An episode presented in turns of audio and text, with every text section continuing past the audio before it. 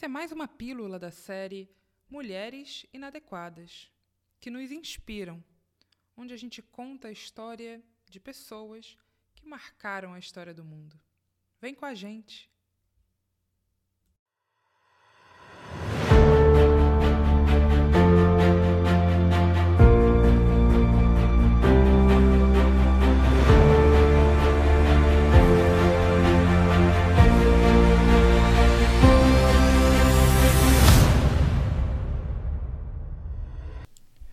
Os Estados Unidos do final do século XIX e início do século XX é marcado, em especial no Sul, pela ascensão de diversas leis de segregação racial. Eram as leis que separavam pessoas negras e brancas em transportes públicos. Eram as leis que não permitiam às pessoas negras acesso à educação superior eram as leis que separavam bebedouros, eram as leis que separavam entradas, sejam de teatros, cinemas, como venda de sorvete. Todas essas leis foram promulgadas ao longo de alguns anos. Foi um processo gradual de sancionamento de leis que ratificavam a segregação. Então, enquanto pessoas brancas tinham acesso a mais livros, numa biblioteca pública, por exemplo, a melhores assentos no transporte público, por exemplo, as pessoas negras era relegado espaços subfinanciados, com menor investimento do governo, com um mobiliário pior.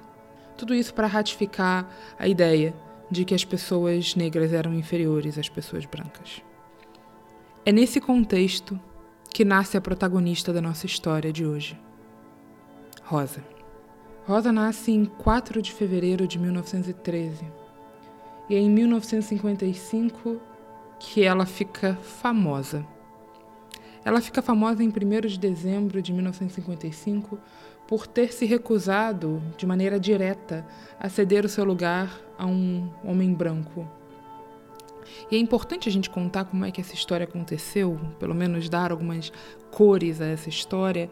Ela estava retornando do seu trabalho, ela entra no ônibus, ela se assenta num primeiro momento naquele lugar que estava reservado para pessoas negras, né, escrito colored em inglês, e ela fica ali a questão é que ao longo do tempo o ônibus vai enchendo e num determinado momento o motorista olha para trás e percebe que há pessoas brancas em pé e pessoas negras sentadas.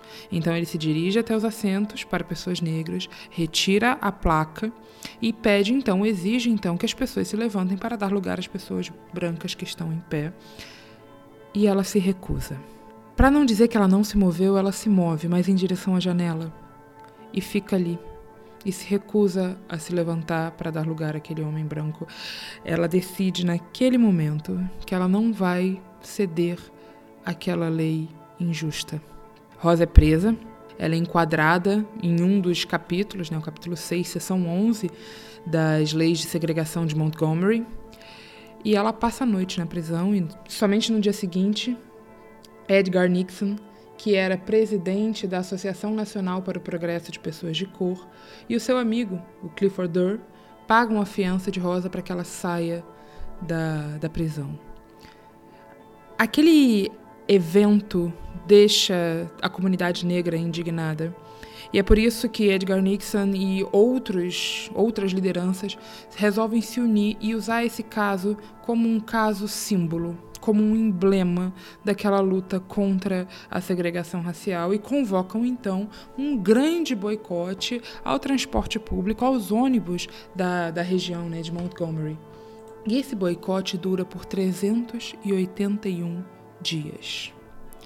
É mais de um ano em que as pessoas negras escolhem não pegar o ônibus. E, e como é que isso foi se organizando? Isso foi se organizando de maneira comunitária né? Ah, para que as pessoas pudessem chegar aos seus trabalhos, foram organizadas diversas, diversos sistemas de carona. Os taxistas negros ofereciam fazer as viagens por 10 centavos, porque esse era o preço da tarifa de ônibus. E dessa maneira, esse boicote, seja com pessoas andando literalmente quilômetros para chegar ao seu trabalho ou fazendo uso de caronas solidárias, esse boicote dura por 381 dias, pouco mais de um ano a luta popular, o boicote de mais de 40 mil pessoas aos transportes públicos do Alabama afetou de maneira direta os serviços de ônibus. Várias pessoas, pelo menos 156 manifestantes, foram presos por, entre muitas aspas, frustrar o serviço de transporte. Inclusive Martin Luther King. Na prisão, King comenta que ele estava orgulhoso do crime de juntar o seu povo em um protesto não violento contra a injustiça. Essa pressão aumentou em todo o país. E então, em 4 de junho do ano seguinte, 1956, a vara federal local decidiu, em um caso famoso chamado Boer versus Gale, que as leis de segregação racial do Alabama eram inconstitucionais. Mas uma apelação manteve a segregação intacta e então o boicote se prolongou ainda mais. Em 13 de novembro de 1956, então, a Suprema Corte manteve a decisão da justiça local. E essa vitória é o que leva à criação de uma outra legislação. E então, passageiros negros passaram a poder se sentar onde quisessem. O boicote só foi oficialmente encerrado em 20 de dezembro de 1956. 381 dias. Rosa Parks então se torna um ícone do movimento civil americano. Mas a curto e médio prazo, isso não era uma honra. Havia sanções implicadas a ativistas de maneira severa, como, por exemplo, a dificuldade de encontrar um emprego ou de manter um emprego. Rosa foi ameaçada várias vezes por diversos grupos supremacistas brancos. E teve que se mudar de cidade mais de uma vez, sempre tendo que enfrentar novamente a segregação e o racismo, que não se desfazem de uma hora para outra com uma decisão da Suprema Corte. A vida de Rosa Parks é uma inspiração. Nos oferece caminhos diante de leis injustas nos mostra que a nossa ação ou inação falam tanto quanto as nossas palavras. É Dietrich Bonhoeffer, teólogo alemão, que diz que o silêncio diante do mal é em si mesmo um mal. Deus não nos terá por inocentes. Não falar é falar. Não agir é agir. Diante de uma história como essa, nos cabe pensar, refletir um pouco sobre o que nós somos chamados a fazer com ela. A luta norte-americana pelo fim do racismo continua, e nomes como de Rosa Parks, Harriet Tubman, Martin Luther King, Malcolm X, Edgar Nixon continuam vivos ainda hoje em um país que luta contra a brutalidade policial. Na primeira quinzena de abril, nos Estados Unidos, um tenente norte-americano do exército negro foi parado por uma batida policial em que dois oficiais de polícia brancos espirraram spray de pimenta violentamente em seu rosto, enquanto ele dizia que estava com medo de sair do carro. E o policial branco lhe responde: Você tem que ter medo mesmo.